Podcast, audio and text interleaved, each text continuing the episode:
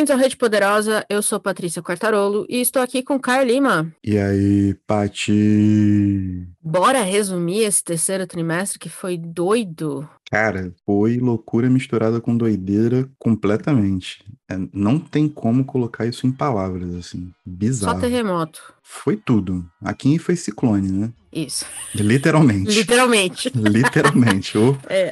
Caraca, bicho, doideira. A gente chegou no, no, segundo semestre na velocidade 5. Acho que a gente lançou o máximo de coisas que a gente aguentou fazer, realmente. Real, real. E com todos os problemas a nível pessoal, a gente não deixou a peteca cair. E mais que alcançamos a meta, nós dobramos a meta. Olha isso. É, que filosofia. É loucura, cara. É, rede poderosa é isso. Vocês têm Vamos lá então para um, pra um bate-bola? Vamos nessa, pô. Então, vou falar, a gente está chamando de resumão do terceiro trimestre, mas nessa primeira parte a gente vai focar nas nossas leituras pessoais, um apanhadão, vamos dizer assim, né? Até agora. Então, quantos livros lidos? Vamos lá. Nesse trimestre, que é o resumão do trimestre, eu consegui ler 11 livros bem abaixo dos outros dois. Então, no total do ano, temos 61 livros lidos. Tá muito bom, tá muito bom. Sim, sim, foi um ano. Eu não tenho prolífico. ideia de quanto eu li nesse trimestre, porque eu falo que eu faço planilha, mas mesmo assim, né? Então, quer dizer, só por Deus. Mas no total, eu posso dizer isso, no total eu li 59 livros. Tamo junto. Tamo ali. Porque a gente também lê tanto Cabeça essa cabeça. porra desse podcast,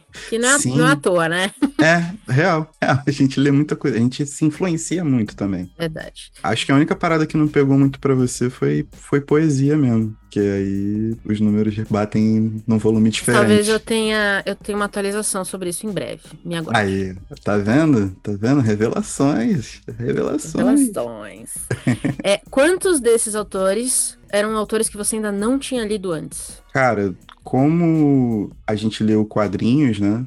E algumas HQs, principalmente as que eu recomendei, eu já tinha lido e, fui reler para poder montar um conteúdo bacana. É, desses 11, são três autores que eu não tinha lido antes. São três autoras, na verdade, que é a Zadie Smith, com NW, a Margarida Vale de Gato, com Atirar para o Torto, e a Helena Garro, com As Lembranças do Porvir, que é nosso livro do mês de outubro agora. É, eu não, eu não sei desse último semestre, mas no total deu 41. Eu tô muito. Eu tô gostando de fazer esse acompanhamento porque eu nunca tinha parado pra pensar que eu lia a maioria de livros de autores que eu não conhecia antes. Eu sempre achei que fosse o contrário. E olhando para minhas listas do passado, não é. Eu acho que é só aquela sensação de eu já conheço, que às vezes fica, né, fica com a gente, então a gente sente que, pô, eu leio muito obra de que eu já conheço, quando na verdade é, é literalmente o contrário. Eu tô, eu tô achando interessante esse dado, porque eu, eu não é, não é por escolha, né? É, é completamente aleatório. Então é, é muito interessante, mas enfim, tô gostando de fazer esse acompanhamento. Pô, então dos 50 e poucos livros que você leu, 41 eram de autores que você nunca tinha lido nada. É, cara, tá quase tipo 40 a 20, assim. Caraca, tipo, isso é quase leitura de prêmio, sabe qual é? Quando manda aqueles caixotão de livro pra, pra prêmio Já tô me Oceanos. preparando, porra. Já É, tô me pô, preparando. Quando tá a gente for vendo? julgar o Nobel, eu não vou ler. Os únicos que eu não vou ler vai ser os do Murakami, mas fora isso, porra, vou ler todos. Mas aí ninguém merece, né? Deixa só a indicação dele lá todo ano. Aí os porque fãs vão encher minha paciência, mas entendeu. vamos tomar hate de fã do Murakami, né? Tomar hate de uma árvore, assim. Mas enfim. Pois é. É, quantos e quais entraram na lista de melhores lidos até agora? Tem dois. É o Marcelo Quintanilha que escreveu com Tungstênio, que eu recomendei lá no Instagram e em breve no TikTok. A HQ e o filme, ambos são muito bons. E é uma baita de uma HQ, cara. Que quadrinho maravilhoso. Que quadrinho maravilhoso. É lindo. A força narrativa da parada é absurda. E talvez a minha melhor leitura do ano, velho. Que é Atirar para o Torto da Margarida Vale de Gato. Que descoberta maravilhosa. Que livro gigantesco que a Macondo publicou, assim. É uma poeta com muita força, muita habilidade.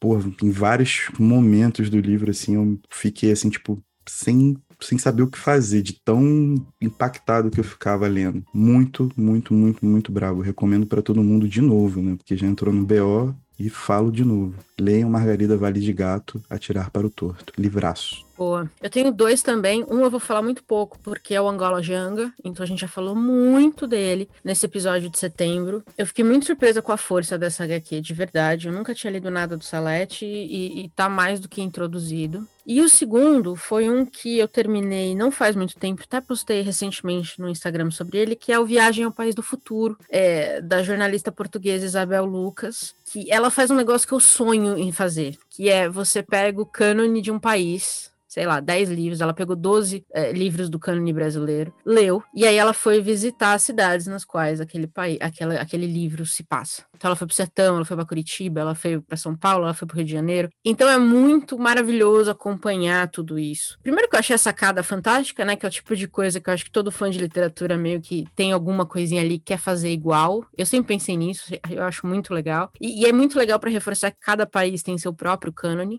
né? Então ela, ela fala muito disso, que literatura brasileira tem sua força por si só. E o cânone brasileiro que ela escolheu é muito forte. A lista completa é uma porradaria, entendeu? Tipo, não deixa nada, não deixa nada a, a, a dizer para ninguém, assim, para nenhum outro país que eu, que eu saiba. Não, jamais. É, não, é muito bom. E ela, em alguns casos, ela entrevista os autores, se eles ainda estão vivos. Então, ela, ela conversa com o Radon Nassar, por exemplo, que, que é um cara que é meio que o nosso Salinger, né? Que ele não quer aparecer, não quer falar com ninguém, foda-se vocês. Tá, tá no direito dele, tá certíssimo. Ou entrevista outros autores brasileiros que foram influenciados por esse cânone. Então, assim, vira, vira uma conversa literária, geográfica, belíssima. E para mim, meio que foi uma, uma celebração da nossa literatura, lendo tanto que eu fechei o livro e falei, puta, eu preciso ler tudo isso aqui agora, de novo. Que eu já li, eu vou ler de novo. Que eu não li, eu vou ler, sabe? Então, acho que qualquer livro que te desperta isso é positivo. Então, é, tô, tô muito feliz de ter lido ele e vou recomendar demais, porque é um livro da CEP. Eu acho que muita gente nem sabe que existe ainda. Então, É verdade. eu vou virar panfletária. E vai ser hoje. A CEP produz trabalhos maravilhosos, cara.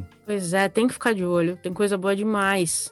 Demais, muita coisa boa, muita coisa que não é só boa, mas é referência.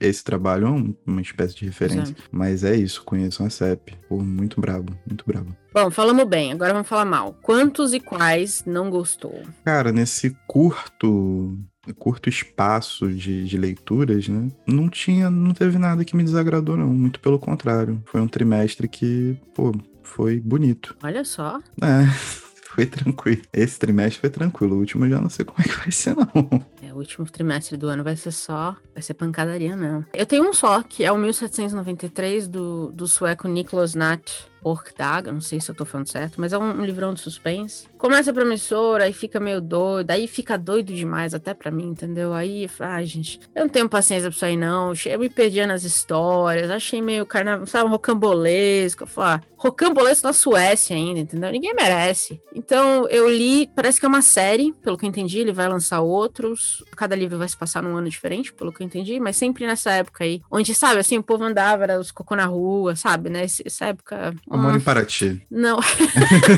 Isso. então, assim, não gostei. Eu sei que muita gente gostou, mas não é muito pra mim, não. Então, desisti desse sueco. Deixa pra lá e a vida segue. Tá É isso. certo. Fala pra ele não lançar o resto da trilogia da, da série, então. Pode Isso. ficar Eu não tranquilo. gostei, você não lança. Isso aí. É isso. Basicamente é o melhor que a gente pode fazer como leitores. Pra encerrar, então, esse apanhadão das nossas leituras, o gênero que você leu mais? Basicamente, ficção e quadrinhos, né? Ficção, romanção aqui pro podcast, muita coisa. E quadrinhos, porque, pô, setembro foi um mês todo dedicado, todo especial. Eu revisitei muita coisa, conheci muita coisa também. Então, é isso. Boa. O meu foi ficção também, mas eu, no ano todo eu tô também muito impressionado quanto ficção tem caído. No total foram 21 livros de ficção, dos 60 quase que eu li. Não é muito, não. Eu achei que ia ser mais de 50%. E eu também li muita não ficção, e acho que em grande parte porque a gente tem pesquisado muita coisa. Então acho que isso também, é, de novo, né? as nossas- o podcast influencia muito a nossa, a nossa- as nossas leituras. E eu acho que não ficção nesse ano também cresceu bastante por conta disso. Mas adoro, amo, são dois gêneros que eu gosto demais. Então, quanto a isso, sem reclamações. Na verdade, assim, né? Fora o- os perrengues que a gente passa, mesmo quando é livro ruim, a gente só dá uma pistolada aqui e tá suave depois, sacou? Tá valendo, é. Ninguém morre por ler livro ruim, Exatamente. Agora, ver book, book Instagram é ruim é outro esquema, mas tudo bem. Uf. É, vamos falar do podcast então. É, a gente tem uns números muito legais para celebrar e a gente gosta de trazer isso para vocês porque de novo, né? Acho que no último eu falei isso. Talvez para um podcast grande esses números não sejam tão significativos, mas para gente que tá aqui fazendo isso aqui no porão da nossa casa, no nosso tempo livre do trabalho, cara, a gente fica muito feliz. Cada um número que aumenta isso aqui e, e esse esse trimestre a gente passou dos 22 mil downloads do podcast. Isso. Foi, é um número. A gente, a gente comemorou pra caramba Sim. entre a gente, e, e, acho que esse episódio também é um agradecimento. Sim, total. E mais importante é que desde que começou, a gente, a gente começou o ano, né? Quando a gente se propôs a fazer uma parada mais, mais organizada, lançando coisa toda sexta-feira, por todo o histórico que a gente consegue aferir, a gente mais que dobrou o número de downloads do nosso melhor trimestre fazendo uma série histórica. Foram mais de 5 mil downloads nesse período. Pra gente foi uma parada muito inédita, mano. Foi uma parada tipo, impactante, sabe qual é? É muito é, maneiro. Dados do IBGE. Dados do, do IBGE comprado pelo Spotify. Pois é. Um outro dado legal é que a gente tem hoje mais de 2.200 ouvintes ativos. Então, obrigada demais, que a gente não, a gente não faz muita propaganda, assim, no sentido de, de, de aparecer em outros podcasts. A gente tem, a gente tá seguindo nossa linha aqui. Então, obrigada demais quem ouve a gente sempre, quem tá junto, quem comenta, quem, quem segue nos outros lugares. Pô, esse é um número que nem a gente esperava chegar. Com certeza. E isso a gente tá contando só o que a gente consegue aferir aí. Vai que tem uns lugares perdidos, sabe qual é? Isso é só Spotify, na verdade. Isso. Que é o único lugar que eu consegui puxar esses números agora. Talvez tenha mais do Orelo, né? A gente tá, a gente tá indo bem no Orelo também. Orelo. Então pode ser que seja um pouquinho maior. E a grande novidade do trimestre, né? Que a gente também não tá contando, mas YouTube.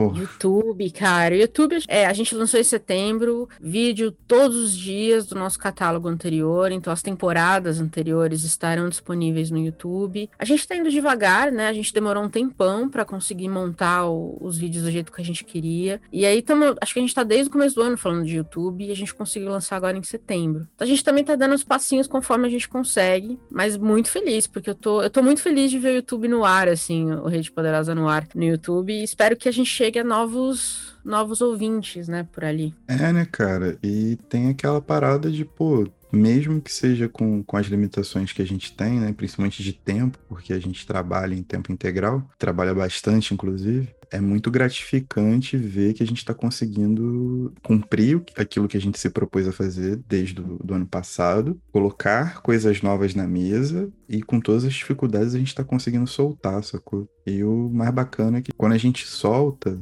a gente sempre tem um retorno muito bacana de, da galera que a gente conhece, obviamente, mas sempre tá chegando alguém novo para falar com a gente. Isso é muito maneiro. Verdade. Isso é muito maneiro, muito gratificante e dá muita força pra gente continuar fazendo, porque realmente é um trampo muito grande. É aquela parada, né? Se os influenciadores profissionais têm que contratar equipes para manter todo o esquema de, de coisas rodando, não só influenciadores, mas programas, etc. Tem uma equipe, é porque desenvolver esse tipo de trabalho não é simples e a gente tá indo no nosso passo, devagarinho, mas estamos conseguindo. E é muito maneiro, muito maneiro real, assim. Verdade para quem gosta do YouTube, né? Eu falei que são as temporadas antigas, a gente vai colocar 2022, se tudo der certo até o final do ano. Não todos os episódios, a gente tá focando nos principais episódios. Então Isso. vai ser o por trás dos livros e os episódios que a gente faz sobre livros específicos e séries. Então é, é só seguir a gente lá e a gente também quer fazer conteúdo específico pro YouTube. A gente tá agora entrando nessa fase de testar o que, que a gente quer fazer e como é que fica dentro né, do, do nosso estilo e tal, porque também não é a ideia não é fazer igual a todo mundo, né? A gente começou esse podcast justamente porque a gente queria fazer um negócio que a gente sentia que faltava. Isso. E, o YouTube vai seguir a mesma linha. Exatamente. E agora o nosso próximo passo é, é começar a ter recebidinhos em casa. Sacanagem. Bom, pode ser, eu aceito. Tá aí o vídeo. Exato. Mas o próximo passo é a gente conseguir realmente se organizar para produzir conteúdos específicos, mantendo o podcast de pé sempre, que é a, nosso, a nossa parada que a gente gosta de fazer, mas também conseguir movimentar as outras redes para criar essa, toda essa, essa rede, né? Tipo, acabou agora, agora sim, tá fazendo juiz ao nome da parada, né? Rede poderosa, não tem jeito. E aí, para fechar sobre o podcast, Nesse trimestre a gente lançou 18 episódios. Acho que foi um dos trimestres que a gente mais lançou episódio, até porque a gente teve uma semana inteira de Me Dê Motivos em setembro. Todo dia teve episódio. Então foi pauleira. E um novo formato, né? Capitaneado por mim. Pelo digníssimo. Exatamente. Cara, colocando 18 episódios no, no papel, é bom deixar bem claro que já são mais de 40 episódios no ano. É muita coisa. Rapaz. É muita coisa. E ainda tem outubro, novembro e dezembro para rolar. Então, tipo, aguardem que vem mais muita coisa por aí. Temos muitas coisas planejadas. Exato. Então, assim, é muito conteúdo na pista. A gente gosta da qualidade com que a parada tá saindo. E o Loren veio aí pra, pô, fechar um pouco desse círculo para poder falar mais abobrinhas, assim, aleatoriamente. Trazer uma tradutora super respeitada, renomada e competente e brincar que eu sou um coach. É esse tipo de coisa, entendeu? É a vida como ela o é. O Lauren é isso, né, cara? O Lauren é nada e tudo ao mesmo tempo, assim. É um gerador de lero-lero, sacou? A gente trata de tudo aquilo que não importa, mas a gente quer dar atenção. É isso. A gente quer dar opinião. É isso. A internet é isso, né? O que é internet se não é dar opinião em coisas irrelevantes? Exatamente. É, eu quero falar sobre como eu gosto de marcar meus livros. Eu quero criar essa polêmica. Eu quero abrir. Polêmica, exatamente. Entendeu? Eu quero falar sobre o meu privilégio, que é poder ler livros. Só isso. Vamos nessa. Então é isso. Esse é o nosso resumo, o nosso agradecimento por mais um trimestre maravilhoso de 2022. É, vem muito mais por aí, então nos aguardem. E é isso. Temos um episódio? Temos um episódio. E tchau. Tchau.